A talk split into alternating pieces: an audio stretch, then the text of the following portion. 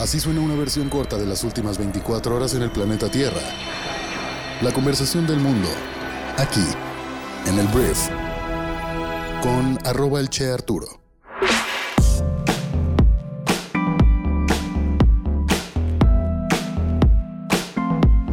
Muy buenos días, bienvenidas, bienvenidos a esto que es el Brief para este martes 22 de noviembre. Yo soy Arturo Salazar, soy tu anfitrión y uno de los fundadores de Briefy y en este podcast vas a informarte con un resumen de las noticias que debes conocer el día de hoy para ser una persona bien informada.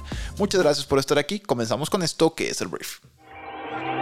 Mira, pues ayer fue día de asueto en México, por lo tanto no hay tantas noticias que platicarte, pero lo que sí tienes que saber es que el día de ayer el presidente de México, Andrés Manuel López Obrador, rechazó la última elección en el Banco Interamericano de Desarrollo, donde el brasileño Ilan Golfan obtuvo el 80% de los votos necesarios para ocupar la presidencia del organismo.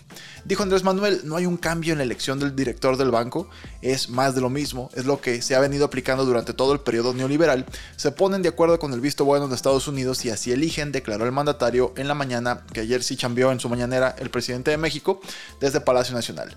Gerardo Esquivel, actual subgobernador del Banco de México y era el candidato propuesto de López Obrador para presidir el Banco Interamericano de Desarrollo, obtuvo el 8.21% de los votos y la luz verde de tres gobernadores regionales, algo que lamentó el presidente.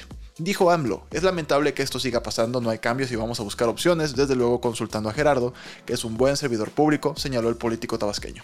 La sucesión en el banco no ha caído bien en el gobierno mexicano, este fin de semana la Secretaría de Hacienda hizo público un escueto pero contundente comunicado, rechazando la votación a favor de Goldfan. Dijo, lamentamos que en las elecciones del Banco Interamericano de Desarrollo continúe la política de más de lo mismo.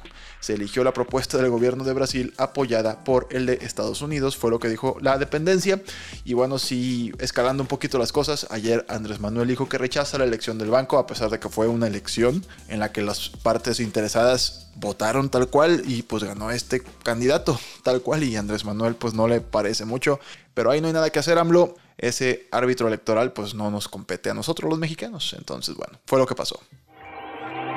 Y en el segundo tema mexicano y último hay que hablar de Morena porque mira, el siguiente fin de semana hay una marcha en Ciudad de México convocada por el presidente de México, hemos hablado de ella, y en teoría está diseñada en respuesta a lo que sucedió con lo del INE, que salieron las personas a marchar a favor de la defensa del INE. Andrés Manuel sale con una marcha propia a título personal o de gente que apoya su gobierno, que considera que su gobierno va bien. Y se empezó a criticar a las personas que van a ir a marchar, que son miembros de Morena, afirmando la oposición que estos militantes pues van a ser acarreados, que los va a movilizar el gobierno y que pues va a ser a costa del erario público la asistencia de estas personas.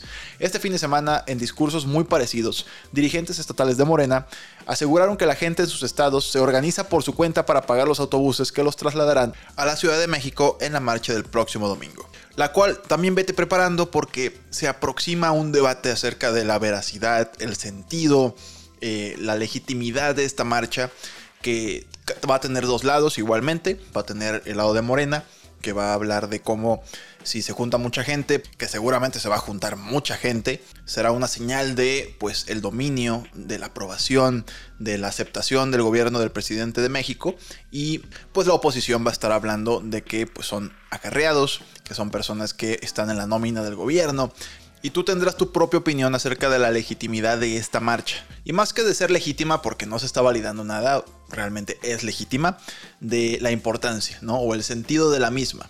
El presidente de México quiere demostrar que sigue siendo el dueño de las marchas, de las manifestaciones que tienen haciendo él y su movimiento durante mucho tiempo, manifestaciones pacíficas, han hecho mucho. Entonces, prepárate porque este debate se viene, la oposición ya prepara también acciones a la par, en teoría también pacíficas, esperemos que sean pacíficas, paralelas a esta manifestación. Entonces, de eso se va a tratar mucho esta semana. Se va a hablar mucho de eso y se va a seguir intentando quitarle legitimidad por parte del gobierno de Morena a la marcha de el INE o a favor del INE, como ya lo hizo el secretario de Gobernación el día de ayer, don Augusto, diciendo que esa marcha pues era más bien como una marcha de caricatura. Cuando se le preguntó a qué se refería, si por la cantidad de personas o por estar a favor del INE, él dijo ahí mejor la dejamos. Entonces, bueno, así está el debate público nacional en esta semana. Hablemos de las noticias del resto del mundo y voy a hablar de una mala noticia, ya que el día de ayer se anunció el fallecimiento del legendario trovador cubano Pablo Milanés, que falleció en Madrid el día de hoy en tiempo local, hora de Madrid, allá en España, a los 79 años de edad, producto de complicaciones médicas derivadas de una enfermedad que le aquejaban desde ya hace muchos años, informaron fuentes de su oficina artística. El comunicado dice, con gran dolor y tristeza lamentamos informar que el maestro Pablo Milanés ha fallecido esta madrugada del 22 de noviembre en Madrid. Agradecemos profundamente todas las muestras de cariño y apoyo a toda su familia y amigos en estos momentos tan difíciles, se indicó en el comunicado. Hace una semana se había informado que el autor de Yolanda y Yo no te pido había sido hospitalizado en Madrid y debió suspender los conciertos que tenía previsto en Ciudad de México y en República Dominicana. Entonces el maestro Pablo Milanés fallece a los 79 años de edad. Siguiente tema, vamos a hablar ahora de una tragedia que ocurrió en Estados Unidos, ya que en un club eh, nocturno LGBT más hubo un atentado, un atentado en el que una persona, un hombre de 22 años, presuntamente inició un tiroteo en el que murieron 5 personas y al menos otras 25 resultaron heridas. Los fiscales presentaron cargos de asesinato y crímenes de odio en contra de este hombre, que hizo este tiroteo en Colorado Springs, así se llama el antro, el sábado por la noche. La luz de la noticia es que los mismos asistentes al evento o a esta noche, a esta fiesta, fueron los que detuvieron al presunto asesino que lo detuvieron, le quitaron el arma y luego ya fue arrestado. Entonces, bueno, dejó 25 personas heridas, como ya lo mencioné, y 5 personas fallecidas hasta el momento. Ahora vamos a hablar de algo que se puso un poquito tenso en Ucrania este fin de semana, porque el organismo de control nuclear de la ONU calificó un bombardeo en la planta nuclear de Ucrania como algo completamente inaceptable. La Agencia Internacional de Energía Atómica de las Naciones Unidas condenó este domingo el último bombardeo en la planta de energía nuclear Zaporizhia de Ucrania, que está controlada por tropas rusas. Tanto Ucrania como Rusia se culparon mutuamente por la serie de explosiones del sábado por la noche y el domingo. El jefe de este instituto, Rafael Grossi, dijo que el bombardeo de la planta nuclear, la más grande de Europa, era extremadamente perturbador y completamente inaceptable porque aumentaba el riesgo de un desastre nuclear. Y declaró que quien quiera que esté detrás de esto debe detenerse de inmediato. Como he dicho muchas veces antes, están jugando con fuego. Y sí, sí lo están haciendo y no sé por qué alguien está bombardeando cerca o en esta eh, planta nuclear en Ucrania. Vamos a hablar de noticias de negocios. Tenemos que hablar primero de Twitter, porque de entrada Elon Musk, el nuevo CEO de Twitter, está haciendo muchísimas cosas. De entrada este fin de semana hizo una encuesta que duró un par de días, en la cual preguntaba a la gente, Donald Trump, el expresidente más naranja del mundo, debería recuperar su cuenta. Y al final la votación resultó ser que sí, y Donald Trump ahora tiene otra vez su cuenta en Twitter. No ha tuiteado nada hasta estos momentos, pero ya tiene su cuenta. Y así como él, hay mucha gente que está recuperando sus cuentas de esta red social. Y lo que dice Elon Musk es que es un tema de libertad de expresión. Hay que decirlo, Elon Musk también el restablecer la cuenta de Twitter de Donald Trump le va a dar más tráfico a la plataforma. Y eso te conviene. Hay que decirlo también. Pero bueno, mira, Elon Musk está considerando además más despidos en Twitter, informó Bloomberg News durante el fin de semana. Estos recortes podrían llegar tan pronto como esta semana, afectando a los equipos de ventas y socios de la compañía de redes sociales. Musk, que compró la empresa por 44 mil millones de dólares el mes pasado, ya ha despedido alrededor del 50% de los 7.500 empleados de Twitter. Cientos más han renunciado y los cambios están siendo rapidísimos. Se está aplaudiendo y también condenando todo lo que hace Musk, dependiendo de si se admira o no a este personaje, pero Twitter está cambiando rápidamente y bueno, tal vez haya más despidos esta semana. Ahora vamos a hablar de Disney porque algo que a mí que leí un libro muy bueno de este hombre, me da gusto que vuelva a la compañía el señor Bob Iger. Eh, Disney anunció este domingo que Bob Chapek renunció como director ejecutivo y que el exdirector ejecutivo Bob Iger regresará al puesto, con efecto inmediato.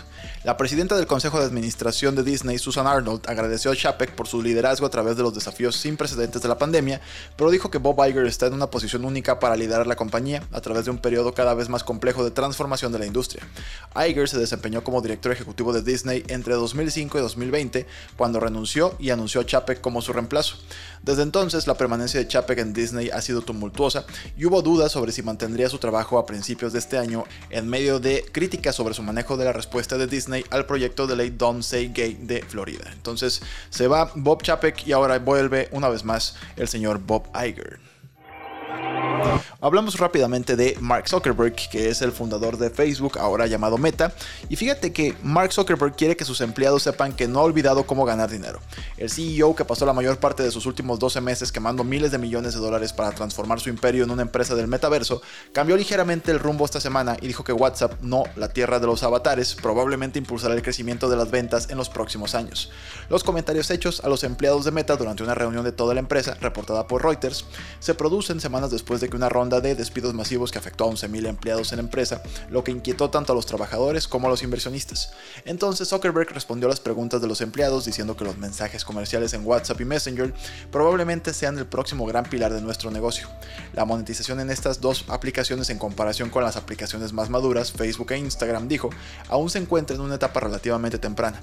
WhatsApp es por mucho la aplicación de mensajería más utilizada del mundo con un estimado de 2 mil millones de usuarios en 2020, y aunque los propietarios anteriores de WhatsApp tenían un mantra que decía sin anuncios, sin juegos y sin trucos, Meta ha pasado años jugando con formas de integrar gradualmente publicidad a través de la plataforma en los próximos años. Y también se habla de que un servicio para negocios será algo bastante interesante para monetizar esta plataforma, entonces Mark Zuckerberg deja de lado un poquito el metaverso que me queda claro que es una apuesta a largo plazo y se enfoca en otras cosas como WhatsApp. Vamos a hablar del Mundial de Qatar que pues ya empezó este domingo con un partido inaugural en el que Qatar, el país anfitrión, se convirtió en el primer anfitrión de la Copa del Mundo en perder el partido inaugural. Lo perdieron dos goles por cero ante la selección de Ecuador y pues ya empezaron los partidos. Inglaterra, por ejemplo, se presentó muy bien. También por ahí Países Bajos le ganó apenas a Senegal. Estados Unidos empató, me parece. Y el día de hoy juega México. No sé a qué hora vas a escuchar esto, pero tal vez ya jugó, pero hoy juega México en un mundial cargado de política, cargado de manifestaciones, eh, pues unas directas, otras no tan directas. Por ejemplo, las federaciones de fútbol de siete países europeos se les dijo a sus capitanes que no usaran brazaletes de One Love que promueven la igualdad sexual en la Copa Mundial de Qatar. Los jugadores estaban preparados para pagar multas por hacerlo, pero la FIFA, el organismo rector del fútbol, amenazó con tarjetas amarillas por usarlo. Entonces, los matrimonios o las parejas gay son ilegales en Qatar y había muchos planes para hacer manifestaciones de este tipo que consistían en traer una banda en el brazo con el signo de capitán y también que fuera arco iris. Pero si la usaban, los capitanes tendrían una tarjeta amarilla inmediatamente sin siquiera haber empezado a jugar el partido. Entonces por eso no lo van a usar. Déjame platicarte de una investigación en la que pudieron revivir retinas humanas después de la muerte.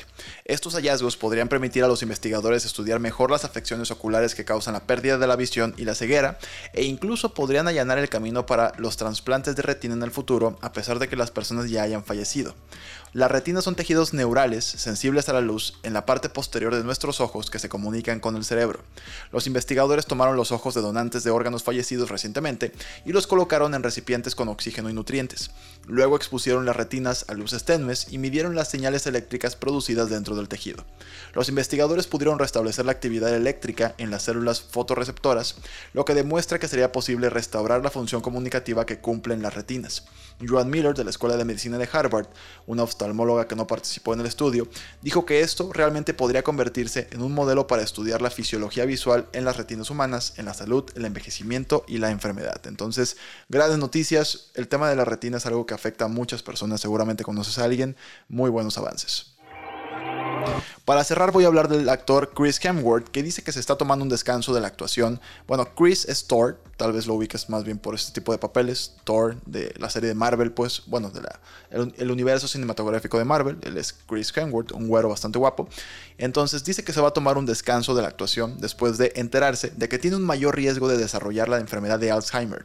La estrella hizo el descubrimiento después de someterse a pruebas como parte de su serie documental de Disney Plus Limitless y le dijo a Vanity Fair que las pruebas confirmaron su mayor temor y agregó que ahora intentará tomar medidas preventivas.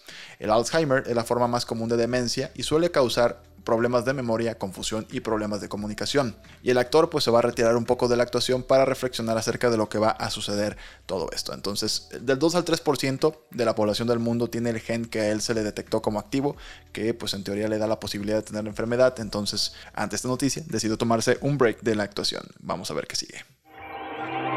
Muy bien, esta fue la conversación del mundo para este martes. Espero que te genere mucho valor y conversaciones ricas. Te recomiendo mucho que descargues y pruebes nuestra plataforma llamada Briefy. Se trata de una plataforma de microaprendizaje o de aprendizaje rápido para personas que están en el mundo corporativo o que tienen un negocio. Briefy te ayuda a desarrollar tus habilidades para administrar y gestionar tu negocio invirtiendo solamente 15 minutos al día. Vas a poder conocer tendencias, desarrollar habilidades de gestión, desarrollarte personalmente, leer un libro todos los días, conocer todas las noticias en la misma plataforma. Puedes descargar nuestra y probarla durante 14 días sin ningún tipo de costo, entonces espero que te genere muchísimo valor.